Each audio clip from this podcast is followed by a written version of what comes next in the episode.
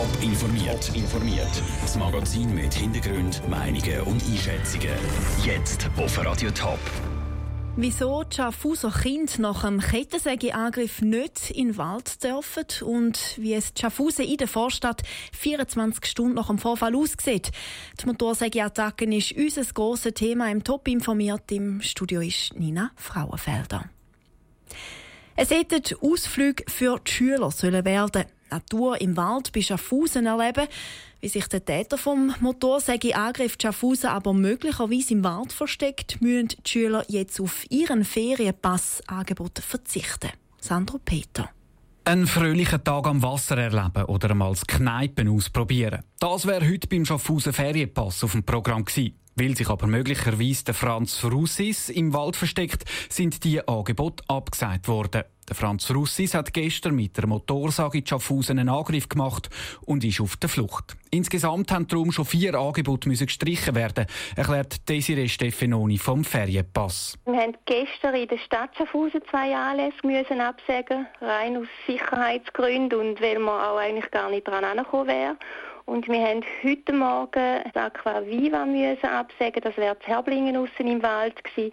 Und heute Mittag ein Kneipen. Das wäre im Wald in der Breite. Und das ist uns einfach zu gefährlich gewesen. Die Entscheidung hätte sie genau durchgedacht, betont Desiree Steffanoni. Das Bauchgefühl hat am Schluss aber gesagt, dass es besser ist so. Ich habe mir das sicher gut überlegt. Ich habe mit der Polizei telefoniert, ich habe mit den Veranstaltern telefoniert und wir sind eigentlich alle zum Schluss gekommen, dass es einfach rein vom Bauchgefühl her besser ist. Man tut es absagen und ich muss sagen, die Eltern sind eigentlich alle der gleichen Meinung. Sie haben gefunden, das ist ein guter Entscheid. Insgesamt sind rund 90 Kinder von der Absage betroffen. Die Eltern von diesen Kindern haben aber Verständnis für den Entscheid und sind einverstanden. Wir haben gefunden, es ist wirklich ein guter Entscheid, dass natürlich die Kinder enttäuscht sind.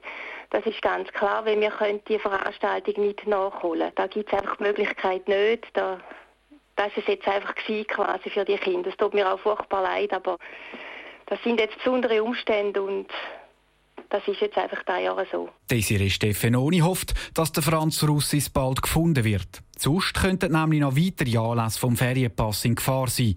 So zum Beispiel der Besuch beim Jäger morgen. Die Verantwortlichen wollen morgen, morgen entscheiden, ob sie auch den absagen müssen. Der Beitrag von Sandro Peter. Es gibt Schaffhausen übrigens auch Eltern, die ihre Kinder von sich aus von den Veranstaltungen abgemeldet haben, das obwohl diese eben nicht einmal unbedingt gefährlich gewesen wären. In der Schaffhauser Vorstadt ist der Alltag wieder zurück. Die Leute auf der Straße gehen ihren Geschäft nach. Aber Thema Nummer eins ist nach wie vor der Angriff von gestern. Daniel Schmucki mit der Reportage aus Schaffhausen. Es hat viele Leute umeinander, die posten gehen, Touristen, die Fotos schiessen oder einfach Leute, die draussen im Restaurant hocken und ein Kaffee trinken. Einziges Polizeispierband, zwei Polizisten und ein Polizeiauto vor der CSS-Filiale in der Schaffhauser Altstadt erinnern an die Kettensägeattacke von gestern. Zumindest auf den ersten Blick. Wenn man mit den Leuten redet, merkt man sofort, die Attacke geht nicht spurlos an ihnen vorbei. Das kann nur einer sein, der nicht ganz ist im Hirn, oder? Wo so einen äh, Vorfall verursacht verursacht. Oder? Das ist ganz klar. Der Kettensäge das ist das Gefährlichste, was ein Mensch in die Finger bekommt. Ich habe geschafft mit so Zeug, ich weiß es. Es ist aber nicht nur der Ärger über den Täter, der die Leute in Schaffhausen beschäftigt. Viele haben wegen der Attacke reagiert und ihre Gewohnheiten kurzerhand umgestellt. Zuerst hat man ja gar nicht gewusst, wie er aussieht, oder? das ist mal das eine. Und dann bei uns auch, weil er sich eher im Wald aufhält oder man hat vielleicht das Gefühl gehabt, dass er sich im Wald auskennt und dann ja, meidet man halt die Art ein bisschen oder sagt, jetzt wartet man ab, bis man eben besser informiert ist, dass man wirklich weiss, äh, kann man jetzt sich noch normal bewegen von außen. Also ist man ein vorsichtiger natürlich. Dass die Leute vorsichtiger sind, zeigt sich auch im Fakt, dass viele nicht mehr so unbeschwert durch die Strassen der Schaffhauser Altstadt laufen wie auch schon. Jeder, der irgendwie anders aussieht, wird zweimal gemustert. Auch sind gewisse Leute nur unterwegs, weil sie halt müssen ich musste in die Stadt, ich musste heute den Zahn ziehen lassen. Also dann äh, habe ich den Termin. Aber ich denke mir, man läuft schon irgendwie anders. Man schaut mehr links und rechts, was denn die Leute in Umgebung, was es für Leute sind. Auch wenn in der Altstadt von Schaffhausen auf den ersten Blick wieder mehr oder weniger Normalität eingekehrt ist.